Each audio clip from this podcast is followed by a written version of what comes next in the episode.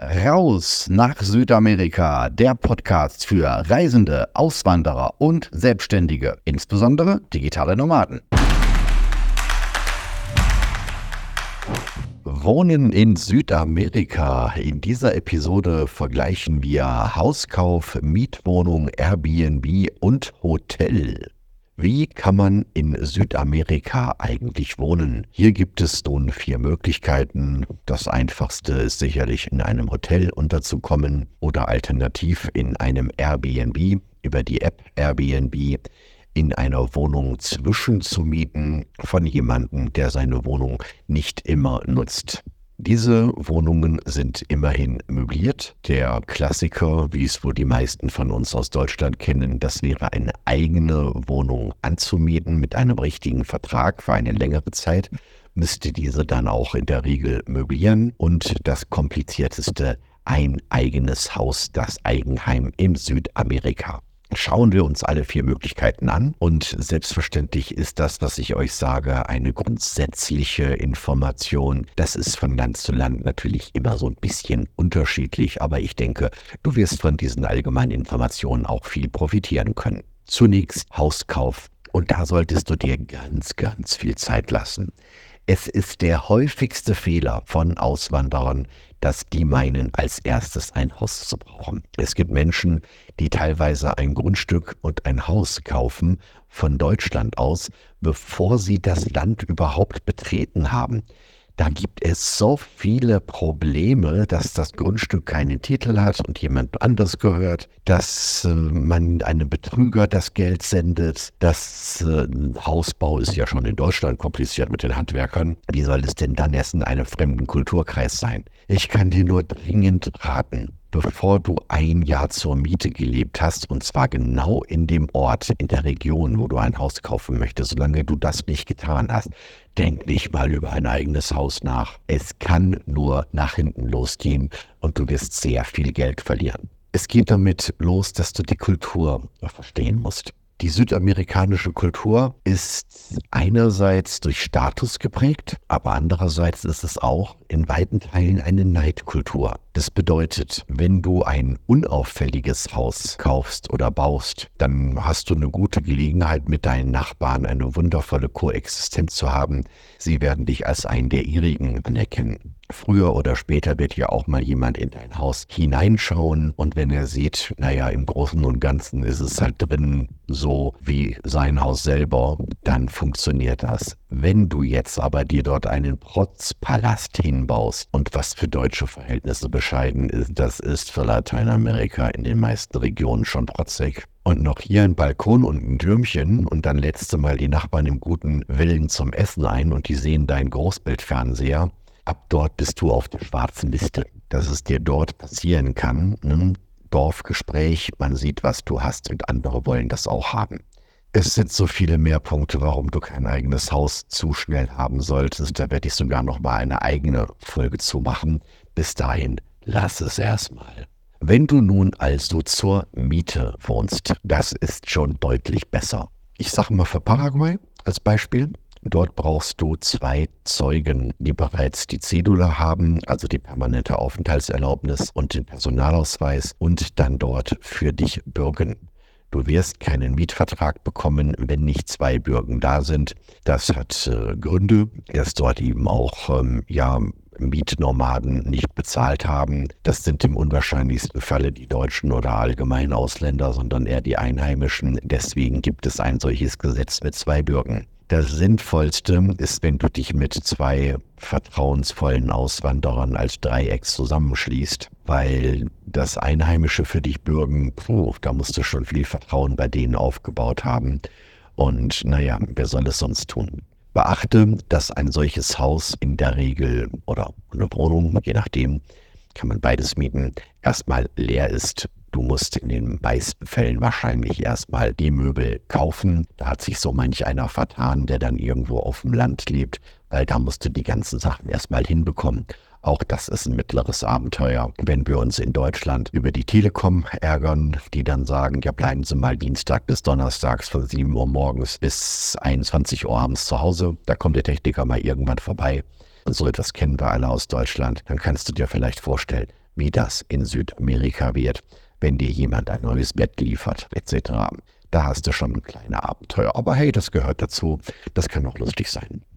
Es ist üblich, eine Kaution zu hinterlassen. Das kennen wir aus Deutschland. Ich habe von Fällen gehört, wo die von ihrer Kaution nichts wieder gesehen haben, weil ähm, auf einmal sind dort irgendwelche Macken, die gefunden wurden. Natürlich waren die auch vorher dort, aber ähm, ja, Vermieter hat dann entschieden, dass der Mieter diese Macken reingehauen hat. Ja, und schon war die Kaution weg.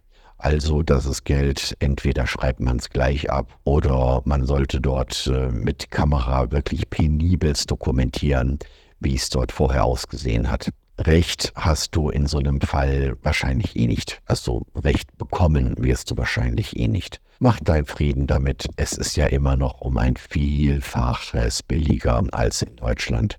Wenn ich jetzt sage, eine Miete kostet 200 Euro im Monat, ähm, dann fragst du mich wo und ich kann es dir nicht beantworten, weil es natürlich immer wieder eine Sache ist der Lage und der Größe. Aber vertrau mir, die Mieten sind so viel günstiger als alles, was du in Deutschland gesehen hast. Kommen wir damit zu den beiden Modellen, wo ich die meisten Erfahrungen gesammelt habe. Airbnb und Hotel. Airbnb, die App, die kennst du bestimmt schon. Und ähm, dort werden dir Zimmer und Wohnungen vorgeschlagen, ganze Häuser werden vorgeschlagen von Menschen, die dort ähm, entweder woanders wohnen, dass sie eine zweite Wohnung geerbt haben oder gekauft haben, das als ein Renditeobjekt machen vielleicht auch mit dem Partner zusammengezogen sind und deswegen eine Wohnung leer steht. Und ja, die sind nach meiner Beobachtung ganz schick eingerichtet. Also zumindest tendiere ich nicht dazu, immer das Billigste zu nehmen. Vielleicht sind es auch deswegen schick eingerichtet. Es läuft dann so, dass du das ähm, Airbnb reservierst. Man kann es tatsächlich auch recht kurzfristig wieder stornieren. Für mich ist es eine gewisse Netiquette und ich glaube an Karma. Das, was ich buche, das gilt dann auch. Könnte mich nicht erinnern, dass ich da jemals irgendwas abgesagt hätte. Und dann äh, kommunizierst du ein, zwei Tage vorher mit dem Vermieter. In der Regel ist das über WhatsApp und und dann wird die Schlüsselübergabe, wird dann dort geklärt, du kommst vorbei und ja, dann wird dir alles gezeigt, alles erklärt, wie geht äh, der Gasofen an, wie geht äh, warmes Wasser. Oftmals hat der Vermieter nachvollziehbare Wünsche, wie bitte keine Partys feiern mit irgendwelchen fremden Mädels und alles gleichzeitig. Und äh, ja, es gibt eine Hausordnung, an die hält man sich dann.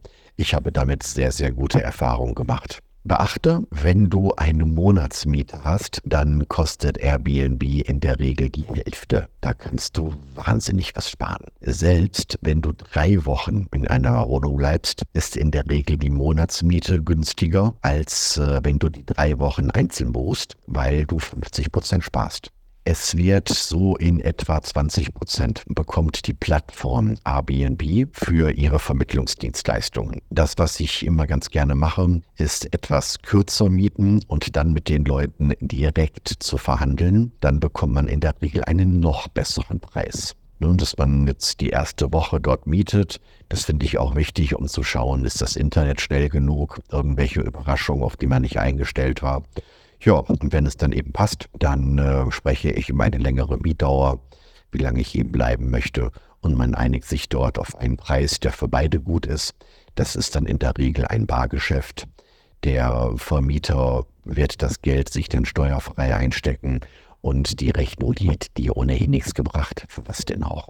Also dort ergeben sich Win-Win-Situationen. Was nicht möglich oder schwierig ist, einen Vermieter zu kontaktieren, bevor man gebucht hat. Natürlich hatte auch Airbnb eigene Vorsichtsmaßnahmen, dass man die nicht umgehen kann. Was geht, ist ähm, Google. Oftmals geben sich die ähm, Vermieter Namen. Zum Beispiel war ich in Buenos Aires im ähm, 18. Jahrhundert Haus, also jetzt in Spanisch übersetzt. Und das haben sie mit römischen Zahlen geschrieben. Also das 18.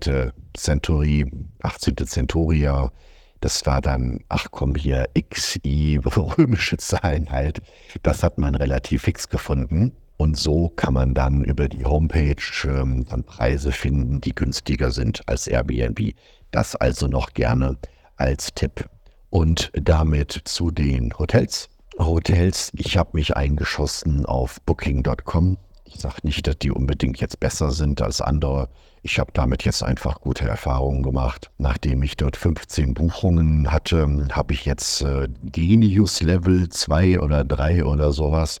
Das bedeutet, dass ich dort in Hotels auch nochmal einen satten Rabatt bekomme von 20 Prozent, oftmals auch ein Upgrade, einen, äh, eine Suite zum Preis vom Doppelzimmer. Ja, finde ich ganz stillig. Vor allem, die sind zuverlässig und da habe ich mit anderen Plattformen schon äh, eine ganze Menge Ärger gehabt. Ich erinnere mich an die Galapagos-Inseln. Dort waren die Preise ohne Booking gerade mal die Hälfte von dem, was ich mit Booking bezahlt habe. Das ist schon eine stolze Summe. Und was ich äh, dort gemacht habe, bin mit dem Schiffchen angekommen zur Insel, habe dann über Booking geschaut, wo es mir gefallen könnte, habe mir die Bilder angeschaut und dann bin ich da vorbeigelaufen. Ich gucke mal hier, der Preis über Booking sind äh, 50 Dollar was ist denn der Preis, wenn ich jetzt ohne Booking buchen möchte? Und wenn Sie sagen, ja, Sonderkondition mit Booking-Rahmenverträge, das ist bei uns tatsächlich teurer. Und auch sowas habe ich schon erlebt in anderen Ländern.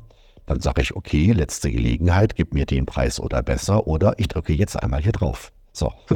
Und dann stehe ich davor und sage, okay, jetzt habe ich hier bitte schon mein Zimmer. Ne? Oder auch wenn Sie sagen, es ist nichts mehr frei. Ist er doch, laut Booking ist hier was frei dann habt ihr irgendetwas von Kontingenten gebucht äh, über Booking und wenn ich da jetzt drauf drücke, bekomme ich jetzt mein Zimmer.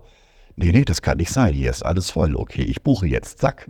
Und schon kommt dann die E-Mail an in deren Rechner. Das Zimmer ist reserviert. Und danke, Schlüssel her. Ja, solche Situationen habe ich hier erlebt. Der wahrscheinlichere Fall, gerade auf Galapagos, war dann 50 Dollar, ist doch viel zu viel, komm, der richtige Preis sind 30 Dollar. Und ja, dann hast du Geld gespart. Ja, manchmal dann wird es auch noch günstiger, wenn man mehr als einen Tag bucht. Auch das ist nachvollziehbar, Mengenrabatt. Dennoch empfehle ich, guck's dir erstmal für eine Nacht an. Da sind schon Dinge, da kommst du nicht drauf. Ne?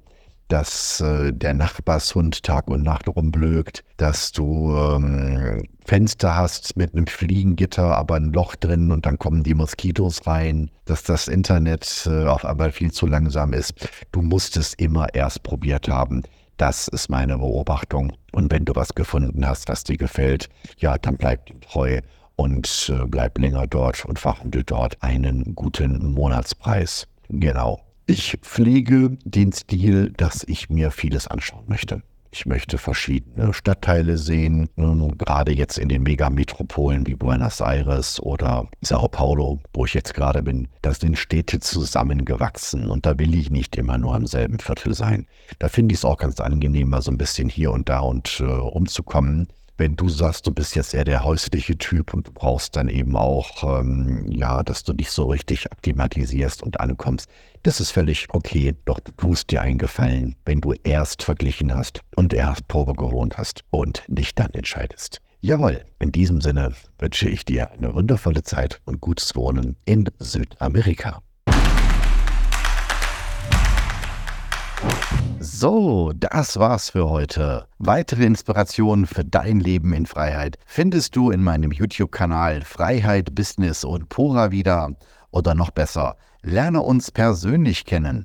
Seit 2021 gibt es den Rausabend, den Infotreff für Reisende, Auswanderer und Selbstständige, insbesondere digitale Nomaden. www.rausabend.de